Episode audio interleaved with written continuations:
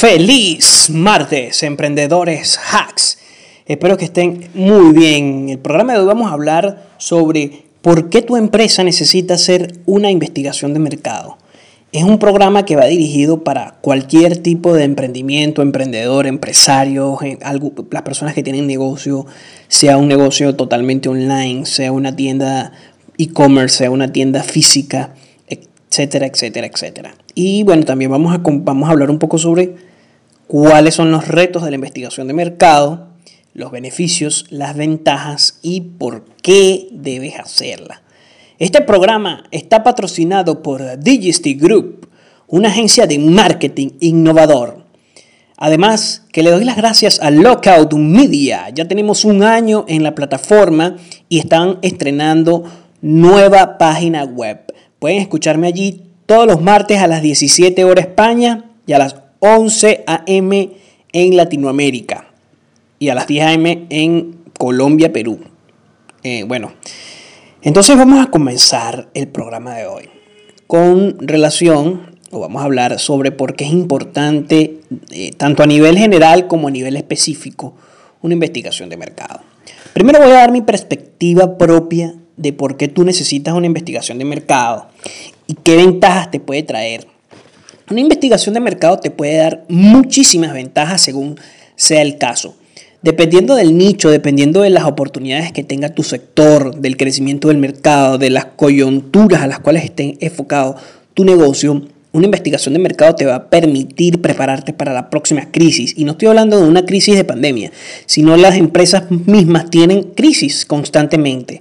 Las empresas siempre van a tener crisis, ya sea como un organismo viviente que tiene diferentes etapas críticas, además que como un organismo complejo en donde varias personas están interrelacionadas para llegar a un objetivo común, va a tener, va a haber tensiones. Entonces la investigación de mercado te permite comprender cuáles son esas amenazas, tanto internas como externas, cuáles son esas fortalezas, esas oportunidades, esas debilidades y cuáles son las oportunidades que está dejando pasar la competencia. ¿Cómo puedes tú apoyarte en esas desventajas para capitalizar mayor cantidad de clientes? Eh, en fin, hay muchísimas formas de capitalizar o muchísimas ventajas que te puede permitir una investigación de mercado. Una de las cosas más importantes en cuanto a la investigación de mercado se refiere es la capacidad que o es la información que permite recabar para poder detectar nuevas oportunidades o para poder incluso detectar cómo tu empresa puede transformarse. Vamos a hablar un poco de ejemplos fallidos de empresas que no se pudieron transformar. Uno de los ejemplos más emblemáticos es Blockbuster. Blockbuster era una de las grandes empresas en cuanto a la renta de DVDs o de películas en VHS, pero ellos nunca vieron la necesidad, uno, de innovar, que por eso te invito a escuchar el podcast anterior, y el otro, tampoco se dieron en la tarea de investigar al mercado propiamente dicho. Y ahí también voy a hablar sobre los tipos de investigación de mercado y los retos nuevos, las incorporaciones nuevas en cuanto a, lo, en cuanto a la empresa se refiere. Eh, incluso siendo tú emprendedor, cómo necesitas eh, contar con personas capacitadas en la investigación de mercado. Es importante también aclarar un punto acá. La investigación de mercado es algo que existe desde el siglo XIX, desde finales del siglo XIX. Específicamente en Estados Unidos es donde empieza a forjarse la investigación de mercados propiamente dicha. La primera investigación de mercado registrada se dio en 1895 y 1896. Fue a cargo de un profesor que envió a varias agencias de publicidad una nota telegráfica con preguntas sobre el futuro en el campo en cuestión. Recibió alrededor de aproximadamente 10 respuestas y hizo un trabajo donde describía de manera pormenorizada todo lo que estaba sucediendo. En los primeros años, la mayoría de las personas no creía, o sea, la investigación de mercados era como una mera extensión de la recabación de datos. Y eso está volviendo a pasar hoy día con las pequeñas empresas en Internet. Muchas personas creen que simplemente recolectar datos en cuanto a marketing es suficiente para una investigación de mercado. Y se topan con el problema de que no es así. de que realmente es algo mucho más complejo, algo que, que, conlleva un mayor trabajo y que por ende tiene retos que cumplir como empresario. Es decir, no es simplemente recolectar los datos y ya. Va más allá. Y es importante saber que ahorita, esto, nada, lo estoy hablando específicamente en el contexto latinoamericano, en donde muchas personas ignoran la necesidad de hacer una investigación de mercados para las empresas. Y luego que tienen una investigación de mercado, mi experiencia ha dicho que han sido, se han tomado mejores decisiones y el crecimiento ha sido mucho más acelerado. Y esto es algo que tienen que aprender todos aquellos escuchas que, que les gusta mi podcast. Recuerda que también puedes conocer muchísimo más sobre todos estos tópicos en emprenderhacks.com. Allí está mi página, ya están todos los programas de podcasting que he hecho durante este año y toda una serie de artículos, un ebook que voy a sacar otro pronto.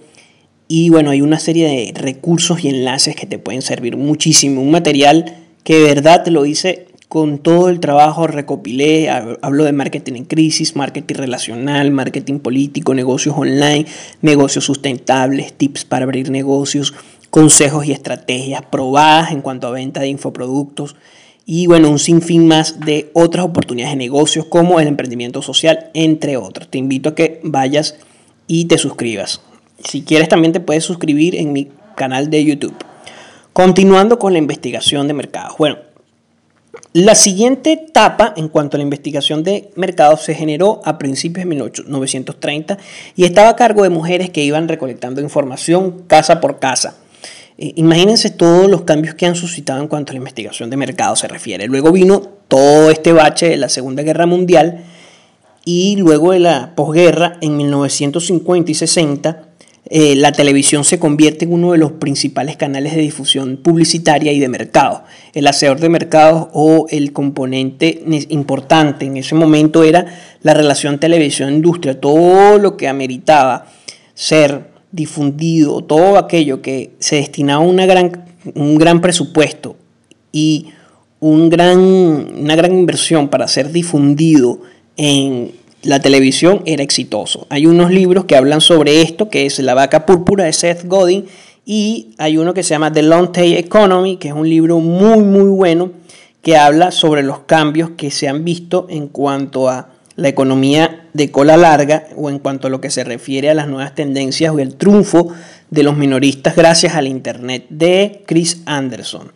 Entonces, esto ha cambiado muchísimo porque hoy día ya no tenemos estas grandes componentes industriales, ya no necesitamos incluso el departamento, muchos departamentos de marketing o de innovación eh, no se dedican a crear productos que tengan éxito porque todo producto puede ser exitoso si soluciona un problema.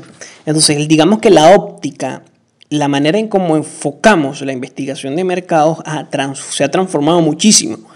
Y esta transformación es lo que ha permitido varias cosas importantes. Uno, que, bueno, digamos que esto ha sido algo ambivalente, ha sido condicionado por múltiples cosas. Uno, por la economía de Internet, que les he hablado, que las tribus son más, más escuchadas y enfocarnos en un nicho específico es mucho más productivo que tratar de abarcar grandes cuotas del mercado. Primero por la baja inversión, por la facilidad de, de inversión que hay en los nichos y las tribus y porque Internet facilita la comunicación con una gran masa de personas alrededor del globo de todo el mundo. Entonces esto genera, digamos que ciertas diferencias en cuanto a esta economía de masas esta economía donde todo lo que salía por televisión, por periódico, por radio, por los medios masivos se vendía.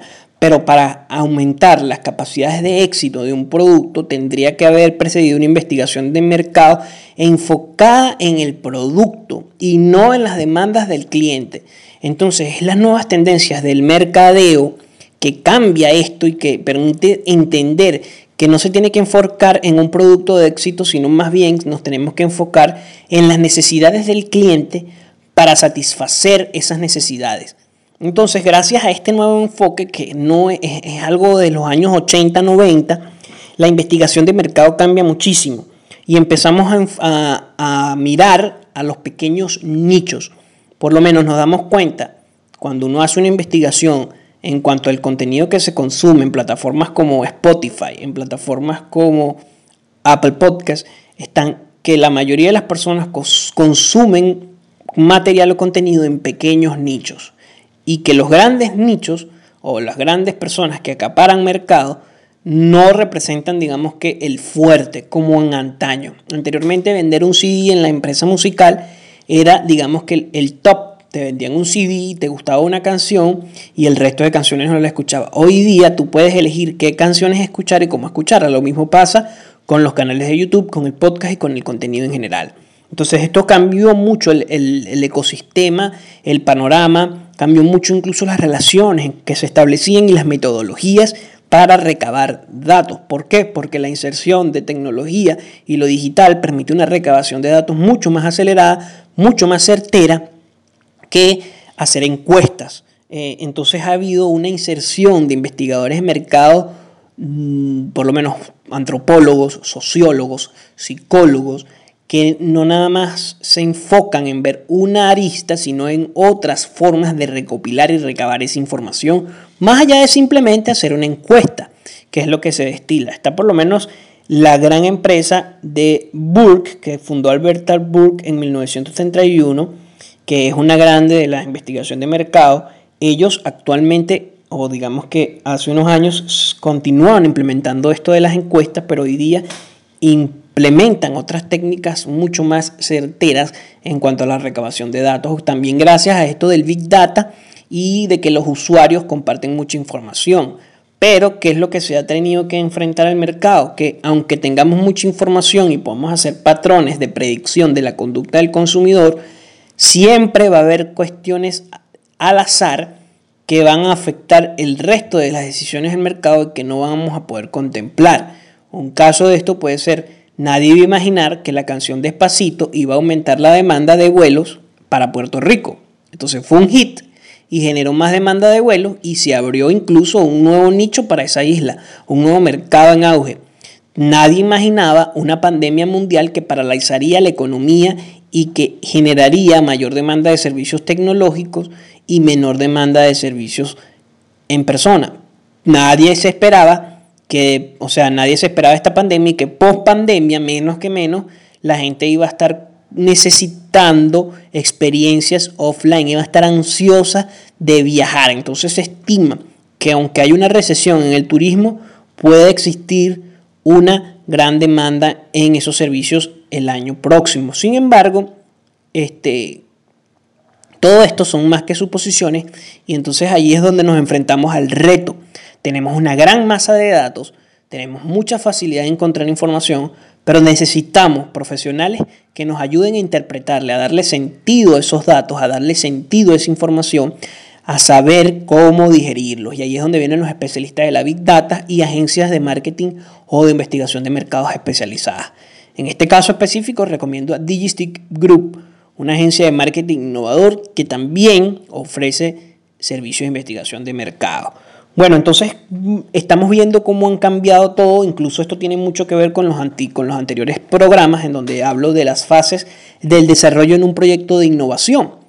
Y es importante algo en este punto, ya que los proyectos de innovación, bueno, permiten eso mismo, generar cambios disruptivos y puedes tú abrir nuevos nichos de mercado. Y eso es algo nuevo. ¿Por qué? Porque es nuevo, porque Internet permite conectar a personas con intereses comunes, que pueden ser intereses muy específicos, pero que al conectar a una masa de 500.000 personas ya tienes un gran mercado. Un gran mercado que se puede nutrir de esas mismas personas en donde pueden hacer otros nichos de mercado u otra forma. Esto pasó mucho con las redes sociales. Las redes sociales son un gran mercado que acapara un monopolio, pero no todas las redes sociales se enfocan en compartir una misma experiencia o no todas las redes sociales se enfocan en satisfacer a un mismo tipo de usuario. Si bien hay redes sociales hegemónicas como Facebook e Instagram, también hay redes no tan hegemónicas, pero que tienen gran relevancia como LinkedIn o Pinterest, y otras como Reddit, que permite llegar a otro tipo de segmento y también son igual de efectivas. Esto va a ir transformándose a medida que haya mayor madurez en el mercado de Internet y en las redes sociales. Lo mismo pasa con los servidores o proveedores de software. Van a haber más alternativas. Así, Google sea hegemónico y de verdad que Google es Dentro de lo de Google es importante aclarar una cosa, que ellos son una empresa que ha innovado muchísimo, que ha hecho muchas investigaciones de mercado, pero también ofrecen un muy buen servicio porque hay otros buscadores, pero a veces el sistema operativo de ese buscador es muy difícil de que las personas se queden allí porque no les ofrece resultados óptimos. Puede ser por la inversión de Google, por múltiples otras cosas, pero Google ha podido lograrlo y por eso es que tiene muchos fieles, muchos fieles a Google, porque les da lo que buscan. Entonces, la diferencia de Yahoo, que ellos querían que las personas se quedaran allí, Google supo que detectar la necesidad que tenía el mercado de darles oportunidades a otras personas y hoy día se convirtió en el, más gran buscador de todos, al igual que YouTube. Esto lo digo, estos ejemplos lo digo, por la importancia que tiene la investigación de mercado. Y estamos hablando de un Google que estaba apenas comenzando, un Google del año 2000, 2002, un Google que pensó vendérselo a Yahoo por un millón de dólares para nosotros un millón, para pequeños emprendedores, para emprendedores un millón de dólares puede sonar mucho, pero ¿quién quita que tu empresa sea la próxima startup unicornio o sea una empresa tan lucrativa que pueda llegar a facturar eso? Y nadie lo quita, porque en la era digital todo es posible. Y esto es algo también importante. La investigación de mercado te puede ayudar a detectar nuevos nichos del mismo. ¿Qué quiere decir esto? Te puede ayudar a saber cuáles son las nuevas potencialidades y poder digerir bien qué acciones tomar. La toma de decisiones tiene que estar directamente relacionada con esto, porque si uno hace un análisis del contexto y plantea una estrategia, tiene que basarse en datos fidedignos a través de investigación de mercado, de profesionales que te provean de información real, veraz y eficaz para que tú puedas tomar las decisiones correctas en el tiempo idóneo. Ahora, lo importante de Internet es que hay personas que pueden hacerlo simplemente con Internet e involucrar otras estrategias, como por lo menos la etnografía digital, que son un poco más específicas, para generar mejores resultados y tomar mejores decisiones. Esto ha pasado muchísimo, muchísimo en todas las industrias, igualmente en industrias como el del streaming de Netflix, en donde la investigación de mercado, los proyectos de innovación y todo este auge de la big data y los científicos de datos van de la mano. Una investigación de mercados te dará pista de lo que el mercado desea y podrás redireccionar tus servicios o productos para satisfacer esas necesidades. Además de que podrás analizar las desventajas de tu competencia y aprovecharlas a tu favor para conquistar nuevos clientes. Gracias al Internet, ya que los competidores también ofrecen su información, puedes recabar esta información y saber cómo aprovecharla. Te permitirá tener un mapa más claro de lo que tus clientes potenciales desean y de cómo tu empresa puede comunicarse con estos clientes potenciales o cómo puede llegar más fácilmente a ellos. Es decir, qué esfuerzos de mercadeo son los óptimos para maximizar el retorno de la inversión. Comprender el mercado y tu nicho te servirá para adaptar tus servicios o productos a las nuevas tendencias y ofrecer soluciones adaptadas a estas nuevas tendencias de una forma personalizada. Recuerden que el mercado cada vez más va a exigir la personalización. Uno de los casos de éxito de estos son los print on demand, tanto de ropa como de libros. Es decir, no imprimes un gran tiraje, sino que imprimes por demanda. Cada vez que hay un pedido de una camisa, se hace esa camisa y se llega al consumidor final. Pero puede que esa camisa se produzca en masa, pero ya esté vendida y lo pagues con el mismo costo de adquisición que el cliente te retribuye. Esto es súper importantísimo, comprender esta personalización. Podrás detectar amenazas y debilidades de tu empresa para, para lograr subsanarlas en base a ello con planes específicos para saber cómo afrontarlas y cómo no dejar esos flancos libres para que tu competencia pueda aprovecharlos. Es decir, si tu competencia detecta tus ineficiencias, o el mercado detecta tus ineficiencias como unidad de negocio, va a poder detectarlas, explotarlas y vas a estar en problema. Entonces esto es una de las cosas fundamentales. Yo soy una persona que se encarga de dar servicios de este, contabilidad o servicios legales. Pero la competencia mía detecta que yo no invierto suficiente en ads, en marketing, que mi marca personal no es conocida. Esa persona va a comenzar a invertir en eso y va a lograr acaparar más mercado, incluso quitarte clientes. Eso puede, incluso va también con los médicos. con las personas que ofrecen servicios de salud, con las personas que ofrecen servicios estéticos, con toda, realmente son con todas las empresas, pero estoy poniendo ejemplos, incluso con un restaurante, que es uno de los mm, nichos de mercado más difíciles, o incluso con una consultoría de negocios, con un contable, con una empresa constructora, con una inmobiliaria, con un banco, etcétera, etcétera, etcétera. Es importante esta parte de saber las amenazas y que el mercado no pueda capitalizarlas a su favor. En este caso el mercado se refiere a la competencia propia de tu nicho. Además, que te hará posible conseguir mejores formas de hacer un mercadeo efectivo. Si nosotros determinamos, bueno, necesitamos enfocarnos más en la página web que en las redes sociales o necesitamos enfocarnos más en estas redes sociales, vamos a poder destinar los recursos financieros y monetarios específicos para esa, eh, digamos que para hacer un esfuerzo en mercadeo específico que nos permita tener un mayor retorno. Por ejemplo, mucha gente eh, toma o deja de lado el email marketing cuando deberían tomarlo más en cuenta, hacer una página web, empezar a, recolectar emails y enviarles emails a todas esas personas. Se enfoca muchas veces en las redes sociales o ni siquiera en las redes sociales. Entonces es importante invertir en este tipo de cosas porque eso te va a dar una mayor reputación de la marca. Para finalizar todo esto, hoy día los datos que nos proporciona Internet nos hace más fácil llegar a, a conclusiones certeras. Esto es posible gracias a toda esa cantidad de softwares, a toda esa cantidad de material de, a toda esa inmensa masa de datos que hay en Internet. Pero eso sí, no puedes llegar y abarcar todo. Debes tener una mirada profesional en el área. Recuerda, toda buena campaña de mercadeo comienza con una comprensión profunda del mercado.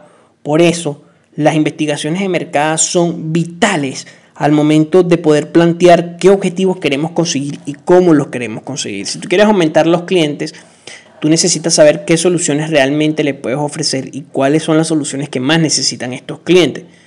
Pero si tú no conoces bien el mercado, te va a ser más difícil y tus esfuerzos de marketing van a ser un poquito más cuesta arriba. Esto pasa con todo, más en un momento en donde hay tantas empresas de cualquier cantidad de bienes y servicios que proveen los mismos que tú. Entonces, pese a que tú tengas, tiendas a hacer, tiendas a diferenciarte cada vez más innovando, es muy posible que haya otras personas haciendo el mismo esfuerzo que tú. Y entonces, para que tú puedas tener incluso por sobre esa innovación una ventaja competitiva extra, es sabiendo cuáles son las desventajas de tu competencia, cuáles son las ineficiencias o carencias del mercado y explotarlas a tu favor.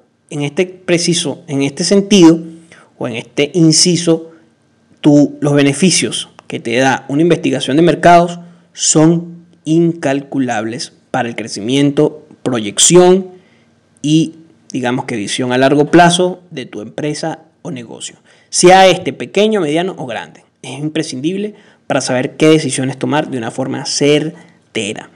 Bueno, el programa de hoy se acabó. Espero que lo hayan disfrutado. Recuerda que si llegaste hasta el final, suscríbete o coméntame. ¿Qué opinas tú de la investigación de mercado? Este programa no sigue con la serie de los anteriores, pero voy a tratar de sacar otro hablando más específicamente de cómo funciona la investigación de mercado y cuáles, digamos que son las herramientas que se utilizan para que tu empresa se vea mucho más beneficiada a la hora de tener un o de contratar un servicio por, por o de investigación de mercados. Gracias, hay muchísimo material en inglés y en español. Bueno, yo soy uno de los que está dando este material, también hay muchos. Espero que les guste el programa y cualquier comentario es bienvenido. Recuerda, nos vemos la semana próxima, todos los martes, Emprender Hacks, un episodio nuevo. Gracias y nos vemos, emprendedores Hacks.